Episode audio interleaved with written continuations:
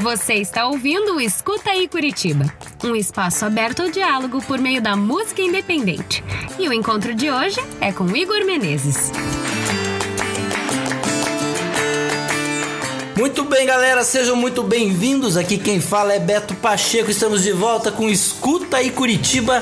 Hoje estamos gravando em outro local, não estamos nos estúdios do Tingui, estamos na casa do Manisoba Podcast que nos acolheu, felizmente.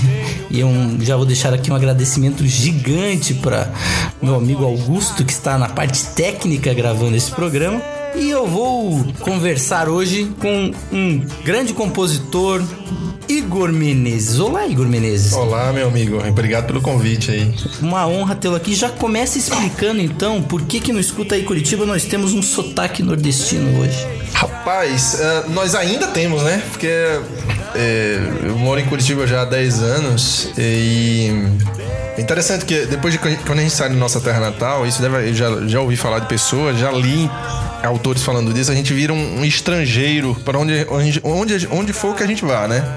Quando eu volto pra minha cidade natal, todo mundo já, já acha que o sotaque tá estranho.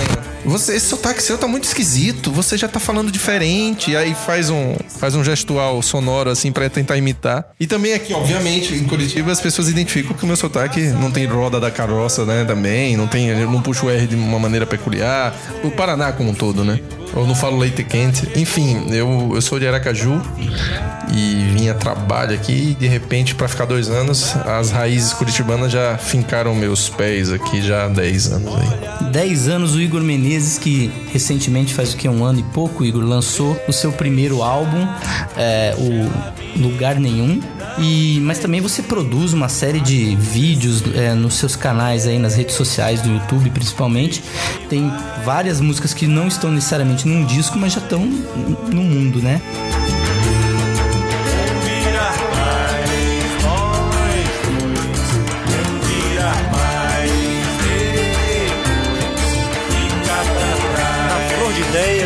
Plantei o meu jardim. Eu cultivo agora está aqui. Tudo nasceu impulso. É, fala um pouquinho aí do, do Lugar Nenhum, qual que foi a experiência de gravá-lo, qual que foi a, a inspiração para iniciar esse trabalho?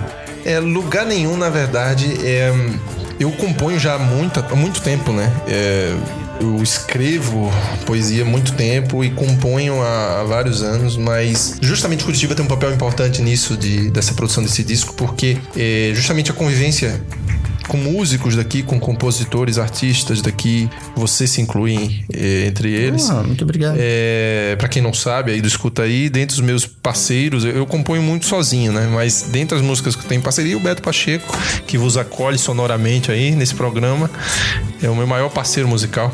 Então, assim, justamente a convivência que me, me, estimulou a produzir um disco, um álbum, né? E aí veio disso, assim, de, de, tentar gerar um produto pro mundo, digamos assim, e deu origem ao Lugar Nenhum, né? Lugar Nenhum que é uma, é uma seleção de algumas músicas que tem uma estética, a gente procurou dar uma cara é, muito peculiar ao disco, enfim, é, muito voltada para música brasileira, né? A gente usou muito elemento orgânico no disco, né? E, e, e, volto tentando unir o, o ancestral, a, a, música brasileira, digamos, nativa. Tem muito samba, tem muita coisa da música afro, algumas divisões afro ali da, da questão rítmica. É, tem baião, mas ao mesmo tempo tentando conectar tudo, assim, dentro de uma cara, para não ficar uma colagem, assim, sabe? E de uma maneira contemporânea. Então, é muito peculiar o disco, é um lugar nenhum. Né? É um lugar nenhum. Entre as inspirações do Igor, a gente tá ouvindo aí de fundo a mais nova produção dele. Ah, sim. E é a Lolo Luiz. É, é, depois é minha obra autoral mor máxima até agora foi nesse ano, né? vai fazer 10 meses amanhã a sonoplastia aí para quem puder escutar. De vez em quando vai ouvir uns gritinhos aí. Ah, aí é ela aqui. Então, e aí, graças a esse ato, né, paterno que eu parei um pouquinho de produzir. Você falou dos vídeos, a gente tem um canal no YouTube, tá sempre dentro da medida possível jogando algum vídeo ou uma música mesmo lá. É, e agora é que eu tô começando a voltar os projetos aí, né? calor, vem cá, outro canto se impôs, madrugada já se foi.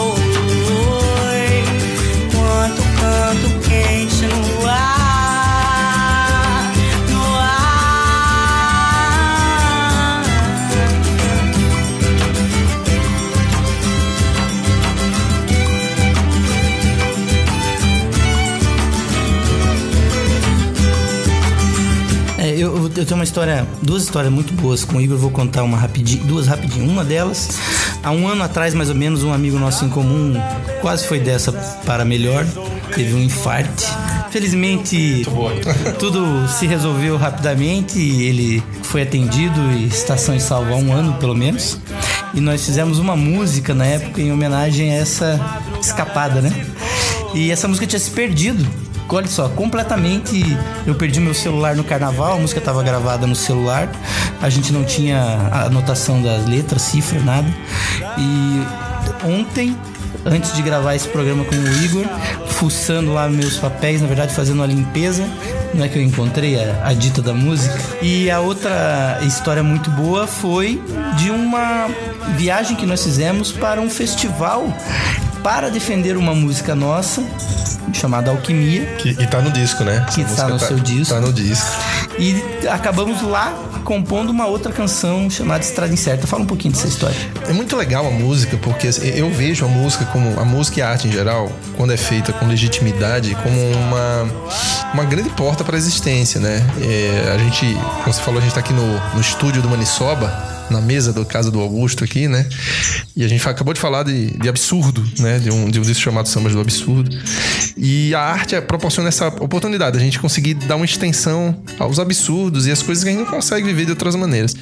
E eu acho que essa história é bem por aí, assim. A gente tava, a gente tava defendendo uma música no festival e conversando sobre alguns temas, né? E aí, e aí falando, você, eu me lembro que você falou do, no, no seguinte sentido, assim, sobre, sobre compor na estrada, né? Sobre fazer arte na estrada, sobre essa coisa quando é espontânea, que fica tão legal, né? A gente falando de livro, né? De alguns livros que foram assim nessa temática. E aí, de repente, você, a gente começou, você pegou o violão, você já tinha uma harmonia encaminhada, assim. O que é E raro nas nossas parcerias, eu, a harmonia começar comigo, né? Normalmente você. É, geralmente você vai muito na letra, né? Mas enfim, a harmonia tá praticamente pronta, né? Passar as fronteiras na estrela, o som viaja e vai unir as mãos no destino, olhar pra cantar,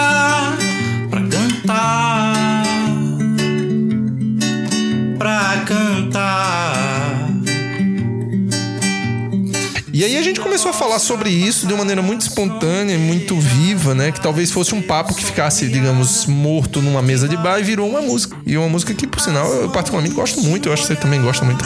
Estrada incerta, né? Essa coisa da, da estrada aberta, da estrada é, que a vida proporciona essa, essa coisa aberta da existência e a gente tem que afirmar ela, né? E no caso a gente afirmou com a música e curiosamente essa música no ano seguinte, nesse mesmo festival, na cidade de Apucarana, a gente mandou, ela passou, né? E foi lá pro festival de novo, né? Ficou em quarto lugar. Alquimia, que a gente falou antes, que foi a canção que a gente. Inclusive foi a melhor letra do festival, né? Melhor letra. E segundo lugar geral. Foi bem legal. Ela foi composta pensando na ideia do. Da virada do ano, né? Da, da renovação. É renovação. Da renovação das expectativas e. Mais uma vez, aquela coisa do. A gente tava conversando, né? Já, vamos tomar uma cerveja aqui, eu tô com o violão aqui, vamos tocar. E aí saiu, essa saiu outra música, né? Isso mesmo. Enfim, é, alquimia, a transformação das coisas, né? Foi, foi bem legal, assim. Sonho, imagem, se encontrar e afastar a dor. Teu cheiro ao lado de mim. Você falou um pouquinho no começo sobre Curitiba e uma coisa que a gente, eu falei no primeiro programa com o Marlos também, essa coisa da cidade, do público, da receptividade. Que é a visão de alguém de fora, de uma região do país riquíssima, é, relacionada à, à música, é, o Nordeste brasileiro en- entrega pra gente um, um leque gigantesco de ritmos, né? E a gente aqui no sul é um pouco mais, digamos, limitado nessa questão originária de ritmos próprios, né? Que você vê a recepção da cidade pra tua composição especificamente? Bem, eu- eu acho assim, eu acho que tem duas coisas aí. Eu acho que tem. Curitiba tem uma peculiaridade na receptividade da música em geral, produzida aqui. E especificamente as coisas, o tipo de música que eu faço. Eu acho que Curitiba é uma cidade que ainda está num processo de autodescoberta. Né? Eu acho que o, o, o Paraná em geral sempre e, não precisa ir muito longe pra gente descobrir que tem coisa muito boa, muito forte, tem muita arte, digamos, nativa aqui. Mas eu acho que a gente tá dentro de um processo, a gente tá dentro do processo que a gente não pode olhar para o retrovisor, a gente não consegue olhar no retrovisor porque ele não acabou. Né? Hoje a gente quando olha para o que foi a história da música brasileira, a história da música brasileira nascida em São Paulo, nascida no Rio, nascida na Bahia, a gente consegue traçar uma história porque existem cortes, né? Existem questões que já acabaram. A Tropicália já acabou, né? A bossa nova já acabou no sentido histórico, né? Não no sentido de, do valor que ela tem para a arte em geral, que é eterno, mas no sentido histórico, os movimentos culturais no Brasil e em outras áreas já acabaram. Eu acho que em Curitiba a gente está dentro do processo, então a gente ainda não consegue pontuar, né? Olhar para a gente mesmo, né? Fazer um, uma autorreflexão. Então eu acho que passa um pouco por aí. Então, nesse contexto, o tipo de música que eu faço ainda é um pouquinho mais, digamos, estranha, porque é, é, é, ela, eu pelo menos intenciono sempre não me fechar em conceitos específicos, assim. Uhum. Então, para mim, o mais importante quando eu componho é ter legitimidade. Eu acho que a gente já conversou algumas vezes sobre isso, né? Sobre quando a gente escuta uma música, pelo menos eu penso assim, e diz, cara, isso é verdade, né? Isso é de verdade, no sentido de quando o compositor tá cantando o ser dele. Eu me preocupo com isso, é que as músicas saiam e sejam verdadeiras. Não importa o ritmo, não importa a temática, mas que sejam que toquem, que mobilizem, mesmo que sejam simples, né? Simples sem ser simplórios, né? Então é, é, é é meio por aí. Aí, nesse sentido, é natural que no contexto de, um, de uma cidade que ainda está se descobrindo do ponto de vista estatístico, ainda mais com um conceito bem específico, tipo, eu não sou um músico de samba, eu não sou um músico de rock, eu não sou um músico de, de funk soul, né? Embora Sim. eu tenha músicas nesses, nessas temáticas. Então é nesse. E eu não sou um, eu não me, não me, eu não me acredito um, um cantor, eu me acredito um, mais um compositor. Então tem isso também, né? Porque os cantores, os intérpretes têm, digamos assim, uma, uma forma de visibilidade diferente né? Os compositores não, assim, já são, ficam um pouquinho mais nos bastidores da existência ali artística. Assim. Mas mesmo nesse, nesse aspecto, você acha que ela. a composição curitibana, os compositores aqui já te influenciam? Já, não, nesse aspecto, sem dúvida. Sem dúvida, sim. É, porque, inclusive, como eu citei, meu disco nasceu pela convivência, já começa daí. Meu disco nasceu pela convivência com os músicos de Curitiba. Ou seja, a, a não só no ponto de prático, né? A, o estímulo a produzir algo, como as parcerias parcerias. Mesmo as músicas que eu compus, muitas músicas que eu compus sozinho, é, são também é, secundárias a audições, né? Eu acho que as coisas que, que nos, nos tocam, eles ficam na gente. O Mauro Barbosa, o Tatara, né? E fora, eu não tô nem falando das parcerias, né? Por exemplo, eu componho com você. Uhum. Então, é, é, Curitiba, tem um compositor que eu adoro, o Lápis, por exemplo, aqui, né? Tem muita coisa boa. E não só na música, né? Em outras artes, por exemplo, o Leminski, que também tem música, mas principalmente na poesia, né? Na questão estética da cidade. Então, isso com certeza acaba influenciando muito, assim. Tem um próximo álbum em vista? Então, eu já, depois, depois da, digamos, da, da obra autoral de 8,5 kg da Louise chegar, agora eu tô começando a produzir. Tem um EP, né, que eu tô, já, já tá em processo de produção já. A ideia é a gente tá lançando uma música por mês, a ideia é essa, ou no máximo, a cada 15 dias, no máximo a cada mês, né, é, no YouTube. E eu vou lançar um EP, pretendo lançar agora no começo do ano, um EP chamado Desata. Desata. Desata. Vai ter, vão ter cinco canções. Quebra cai do coração.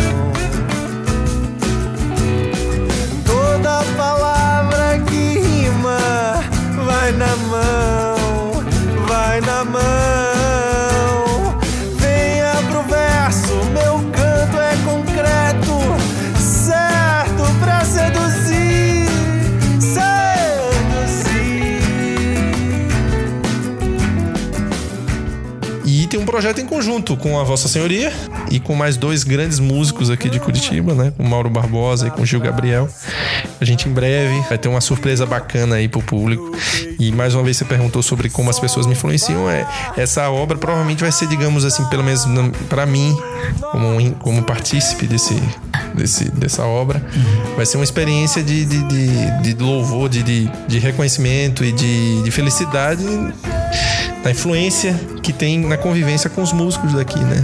No caso, vocês, vocês três, mas isso é um símbolo de como as coisas podem ser feitas aqui em conjunto, né? A gente tá dentro de um processo, né? Isso é muito legal. Eu acho que, inclusive, essa questão que você fala muito da, da questão eclética mesmo, principalmente acho que em temas, eu vou separei umas músicas aqui pra gente conversar sobre especificamente cada uma delas daqui a pouco, mas eu queria também perguntar para você como que o meio ou as coisas que envolvem a esfera social, vamos dizer assim, a política, te impactam ou estão impactando se você pensa nisso na hora de compor ou se você é muito mais instintivo, como que funciona o meio à sua volta.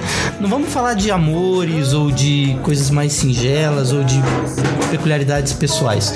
Eu tô falando mais realmente essa preocupação que eu acredito que a gente perdeu um pouco com o passar do tempo que a gente teve na década de 70, em período de ditadura, ou teve na década de 80. Um engajamento, engajamento através da música. Essa é a palavra, isso aí. Tá. Então, assim, é, mesmo isso acontece em algumas músicas minhas, mas é mesmo quando é. Porque assim, eu tenho muita dificuldade, isso é mais uma dificuldade do que uma questão de mérito. De compor pensando, no sentido assim, eu quero fazer uma música desse jeito. Uhum. Que eu lembre, que eu lembre, assim, eu teve uma ou duas músicas só. Eu tenho umas 70 canções, mas uma ou duas que eu tive uma temática, pensei na temática, escrevi algumas linhas e fui pra, minha, pra harmonia. Geralmente é uma coisa mais. Eu não vou também chamar isso de instintivo, mas é, é, é mais uma coisa de lapidação, né? Uhum. Vai surgindo a letra, vem uma harmonia em cima, vai surgir, vai, aí isso vai puxando a letra, vai puxando a harmonia e a ideia vai fluindo. Então, assim, é, então nesse contexto, o pensamento acontece durante o processo, né? Então eu tenho músicas que falam um pouco sobre. Não, não é só música do ponto de vista afetivo, né? Eu tenho músicas que falam sobre, sobre desalento, sobre perspectivas, mas realmente, assim, nesse ponto, talvez eu vou começar a sentir isso a partir de agora. E é óbvio, e é óbvio que mesmo esse tipo de coisa não mexe só com a cabeça, mexe com o nosso coração, né? Quando a gente vê a situação, por exemplo, do Brasil atual, que de tanta mobilização, né, tanta transformação, não precisa pensar para compor, por exemplo, algo sobre esse tipo de engajamento. Uhum. Né? Então, assim, eu acho que. Eu... Vai estar tá no a flor da pele. Vai estar tá a flor da pele. Então, assim, o pensamento, em, em minha opinião, aí ele acompanha algo que já está ali, né? Na arte. Então, a música vem, aquela, aquele, aquela ideia de canção, aí ela é trabalhada através da questão harmônica através da questão da letra, né? Mas aquilo ali, aquela ideia, e para mim eu acho que a arte é isso, é vivo, então é meio que inominável, sabe? É minha opinião. Quando eu componho, a sensação que eu tenho é meio. Não me lembro qual foi o poeta que falou isso, eu acho que foi o Ezra Pound, que falou assim: o poeta é a antena da raça, sabe? Uhum. Então, assim, o artista é a antena da raça, ele capta algo que já tá no ambiente, na, vivo. A gente só não conseguiu dar nome a isso. Então, quando a gente começa a compor, já tá dando, dando nomes ao, que, ao processo, né? E desse tempo nublado, só escuto seu sussurro por querer. O som mais puro é o urro, e a poesia não tem fim. Baixe sua guarda sim. A gente tá num momento de muita transformação eu acho que, por exemplo, você falou da música da década de 60, 70 e 80 também, ela sofreu, sofreu reflexos muito mais em, rela, em relação ao coração, à pele, do que propriamente à cabeça. As pessoas compunham porque estavam sentindo, né?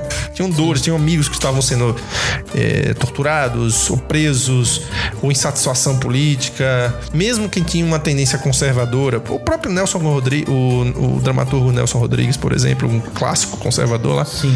Então, tudo, independente da posição política, o clima político, político influencia a arte. É natural, né? Em minha opinião, assim. Você acha que o fim, não sei se é fim a palavra, mas o desmantelamento da indústria fonográfica e aí o surgimento da internet e a democratização desse acesso da produção e distribuição foi mais benéfico ou não? Eu acho que mais uma questão que a gente está no cerne ainda da transformação. Então eu posso só traçar opiniões assim parciais, né? Eu acho que foi bom, em certa medida. Afinal, hoje a gente possa, consegue compor dentro de uma casa. Compor, gravar, distribuir. Compor, gravar, distribuir. É, você a palavra está errada, né? Produzir, né? Produzir um disco na casa, com uma boa qualidade. A gente consegue ouvintes usando um celular. Né? A gente consegue jogar no YouTube, no Spotify e ter ouvintes no mundo todo. É, então, assim, um, outro dia eu tava descobri que meu disco foi tocado e comentado na rádio da Espanha, na rádio RTVE. Sendo que, pô, joguei meu disco no Spotify, no YouTube. Então, esse é o grande potencial da internet. A gente não sabe onde as coisas podem parar. No ouvido de quem. Aquela tem aquela, até uma história boa entre, da, de uma música nossa, né? Do Quando Meu Amor Escuta Samba, né? Que é um- uma música que eu gosto muito, assim, você também. Eu sei que você gosta muito dessa música. Sei bem porque quando meu amor escuta um samba Reclama da melancolia como se tudo fosse um fim de dia Se esquecendo do amanhecer Sei bem porque ninguém gosta de solidão Mas sozinho a gente um amigo meu que mora em São Paulo, um amigo, inclusive do Augusto também, o Anderson Lee. A gente tá, eu tava em casa e ele me mandou uma mensagem, Igor, cara, marquei de sair com a guria, não me lembro se foi pelo Tinder. E a guria tava num bairro. É, é, o Anderson deve estar escutando isso, mas. Enfim, eu fui conhecer a guria. Aí eles estavam se conhecendo, falando dos gostos musicais. E aí, não, é, ah, eu gosto de samba, não sei o que. A menina chegou, não, eu também gosto. Inclusive, um- eu gosto tanto de samba que um, um meu irmão toca violão e ele tava tocando uma música pra mim. Deixa eu mostrar pra você, tem uns compositórios novos. Aí quando joga no YouTube, tem uma música, eu, eu e o Beto Pacheco cantando. Ah, lá em São Paulo, cara, num bairro lá. Em São Paulo, não lembro qual era o bairro. É, enfim, a gente- a- o legal da internet é isso, né? Essa potencial, esse potencial de expansão. Por outro lado, tudo que é muito massivo, né? Tudo que é muito massivo, que é muito, eh, digamos, numeroso, às vezes a gente perde um pouquinho os contrastes. A questão da valoração, ela, ela fica muito suscetível, por exemplo, a poder econômico. Então hoje, se um- você tem um bom um, um produtor com muita grana, você, é, você pode até ter um produto com uma qualidade questionável mas que com certeza vai alcançar milhões de ouvidos, né? Então, essa questão da democratização, ela, ela eu acho que prejudica um pouquinho, porque é difícil dizer o que é bom. É meio questionável a gente sempre traçar limites fixos entre o que é bom na arte e o que é ruim. Existe o que é bom, existe o que é ruim, é óbvio, mas ser muito fixo aí é meio complicado. Só que um- uma coisa é fato a gente, quando a gente democratiza, a gente deixa, deixa essa temática suscetível ao poder econômico. Isso vale na política, né? Na política, assim, o legal da democracia é todo mundo poder votar, mas a gente está suscetível a quem tem poder econômico para bancar uma, por exemplo, uma, uma, uma, uma campanha eleitoral, bancar, bancar uma certa mídia. Então tem esse risco também. Então é, meio por aí. Eu acho que os resultados da internet na arte, a gente só tá, vai vir e a gente ainda tá no processo também. Eu acho que a gente ainda tá vivendo, a gente só vai conseguir captar isso com o tempo. Não sei se eu, se eu acredito ou se eu torço. Isso é diferente. Eu, eu acho que a gente ainda vai, não toda a população, mas uma parcela dela ainda vai querer voltar um pouco pro pra coisa de mais fôlego, a questão do livro, de ler e de eu, eu acho que os 140 caracteres do Twitter e o vídeo curto do YouTube, eles vão ter o seu espaço, mas eu acho que tem uma parte da população que tá se cansando dessa Você vai chegar um ponto vai saturar, né? eu acho que sim. Ou eu espero, não sei. Não, e também aquela coisa, né, Beto? Assim, é, a, a verdade sussurra, mas vai longe, né? Então, assim, existe uma demanda que não tá sendo satisfeita. Tem. Nesse sentido, assim, né? Que você falou. As pessoas, a gente vive num mundo extremamente rápido e, e- e- e mutável o tempo todo, em que é, o Twitter, lá, os poucos caracteres do Twitter, os vídeos curtos, digamos, tem um reflexo desse mundo rápido da gente. Mas tem um lado do ser humano que acaba nu- nunca vai ser satisfeito com isso. Que é o lado que demanda significado, significação, né? É, e, e que isso vem no livro, isso vem da música com uma temática diferente, enfim. Essa coisa rasa demais, rápida demais, tem um, tem um lado positivo de reflexo, mas tem um lado também que vai ser saturado também, né? O mundo é do contraste, né? Então, Por falar nisso, vamos então falar um pouquinho da sua música que eu acho. Eu separei quatro composições aqui, o que eu acho bem interessante é que são assuntos, temas bem diferentes, abordados de maneira distintas de se produzir e mostra como você consegue passear por, por várias por várias cores, vamos colocar assim. A primeira dela é, é a música que dá nome ao disco e que um dia desses eu falei lá na segunda autoral do Bar do Tatara, que ela é praticamente um hino dos compositores independentes, que chama Lugar Nenhum. Nossa música não cabe em nenhum comercial. verso desleal não ganha nenhum real. Nem almeja ao menos ser mais um conhecido de si mesmo universo, de si mesmo mais diverso. Arrisco. Nasceu da onde? Como? Qual é a ideia? Então, cara, lugar nenhum. Então, lugar nenhum é uma música que eu compus poucos anos aqui em Curitiba. Porque Curitiba é uma cidade interessante, é uma cidade muito desafiadora, né? Pra quem não conhece. Aqui é um- uma cidade que a gente passa muito tempo. Eu, Curitiba, inclusive, tem uma enquete que tem mais dias nublados que Londres. Então é muito tempo com os dias nublados. É uma cidade fria, a capital mais fria do Brasil. Não sei se essa estatística já mudou, mas até onde eu sei é, é a capital mais Você tá fria falando de clima ou de de personalidade clima. das pessoas? Aí vamos chegar nesse ponto. De clima meteorológico. Você sabe sim. que isso, é uma coisa que tem que tomar cuidado. Sim, não, Porque vamos, vamos é, chegar é lá. tipo vamos chegar humor inglês. O curitibano pode se zoar. É, é, é. O é os outros, ou- não, curtir. ou, ou- ou que nem os pais, né? Eu posso falar mal dos meus pais, mas É. ninguém meta o medo pra falar deles. Não, mas aí eu vou chegar lá. Então, assim, tem um clima meteorológico, tem a, a questão dos dias nublados. É uma cidade que tem um aspecto cultural muito multifacetado. E aí vamos lá, e tem a fama do de Curitiba ser fria e que depois de- desse tempo morando aqui, na verdade, logo em pouco tempo eu descobri que isso era um, um mito e um mito errado, um preconceito, é que o povo é frio e não é. Né? Eu acho que o curitibano, ou digamos quem mora aqui em Curitiba, ou o clima, se eu fosse falar de um clima de um clima humano aqui da cidade, é um clima reservado. Pode ser. Então, uma- palavra que eu fosse dar, se eu pudesse falar uma palavra, resumir, seria isso. Que é um aspecto cultural, né? E, e- e a prova disso é que hoje eu tenho vínculos muito fortes aqui, afetivos mesmo. Então, ou seja, como todo ser humano, a gente, o ser humano tem roupas culturais, né? Mas essa música especificamente, eu ainda não tinha chegado a essa conclusão.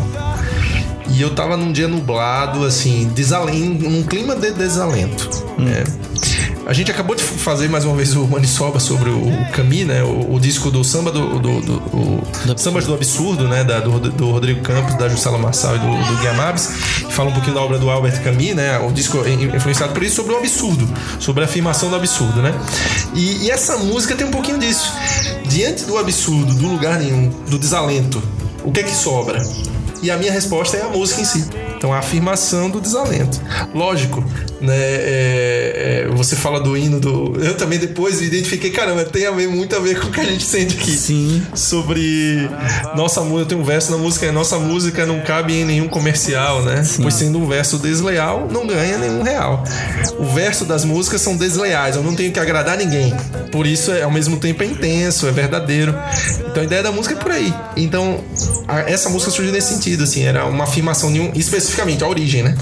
A origem dela é essa. É, eu tava num dia em desalento, assim, eu vou compor pra afirmar, mesmo eu não tô negando a dor, mas eu afirmo ela de uma maneira o mais bela que eu puder. Eu fiz a música. Mas eu acredito, Beto, assim, você falando sobre a origem, que música, arte é isso, assim, a gente tem que ter.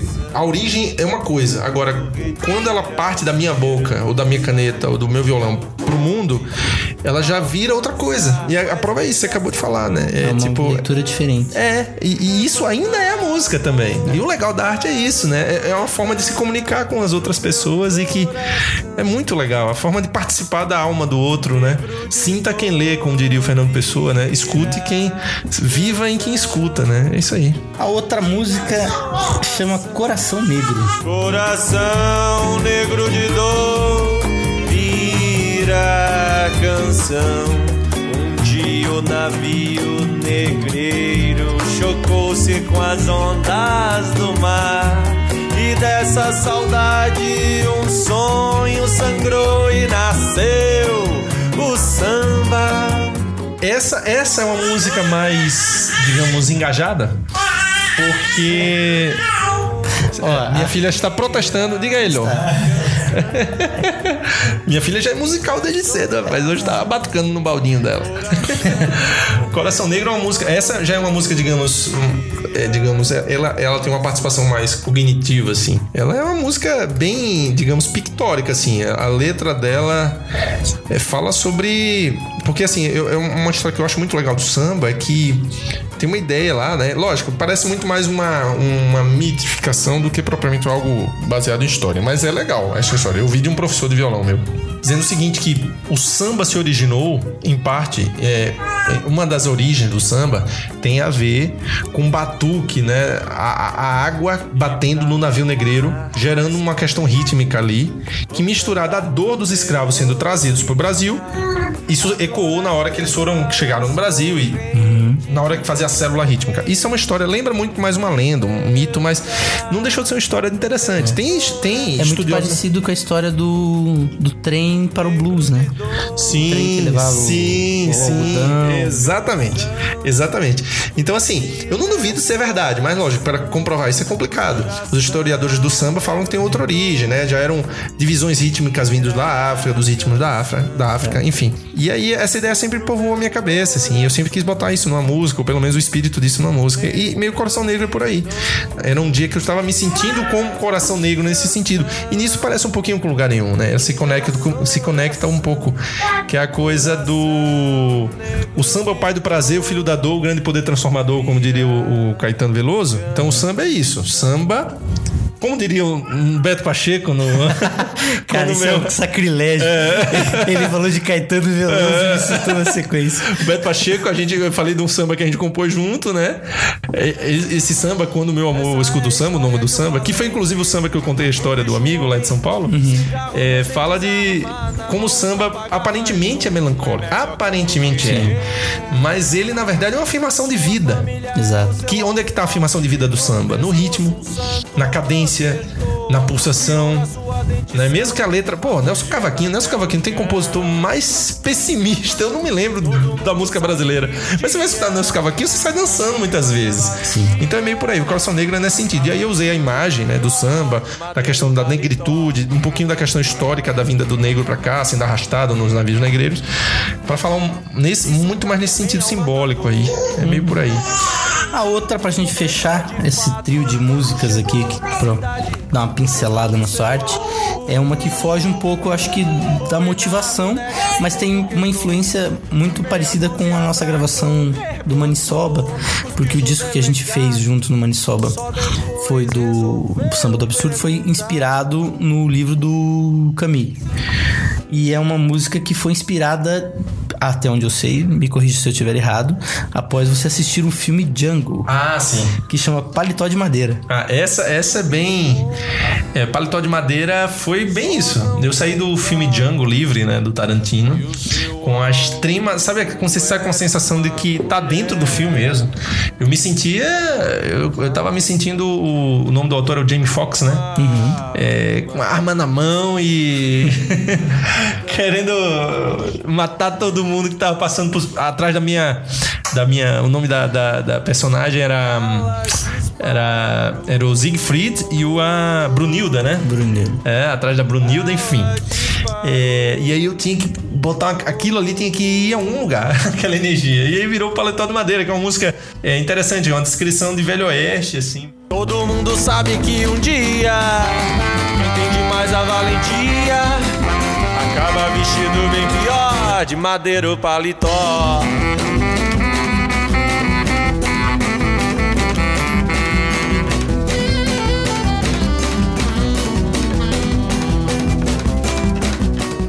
E o ritmo dele é um ritmo ficou bem o circense. A gente tentou fazer uma coisa meio, meio circense, meio jazz cigano, assim.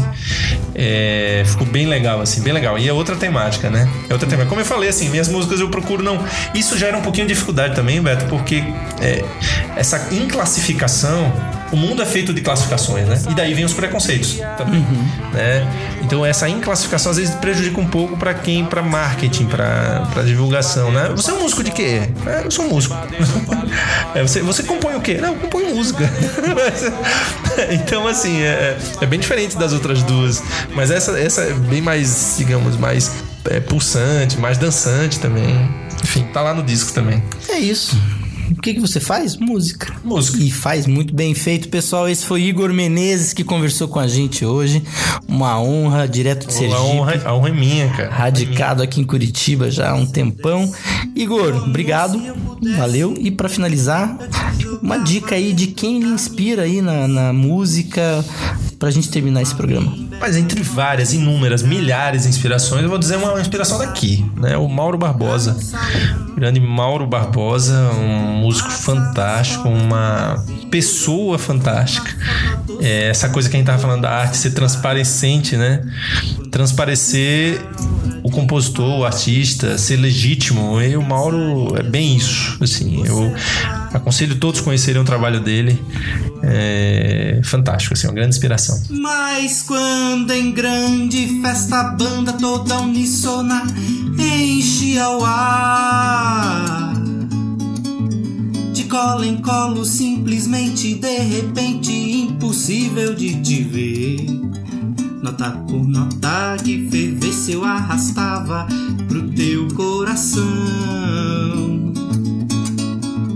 Aí eu parava todo o som dessa canção, fazia um solo com você. Valeu, galera. Isso aí, Igor Menezes. Até Obrigado. o próximo Escuta aí, Curitiba, galera. Aquele abraço. Valeu.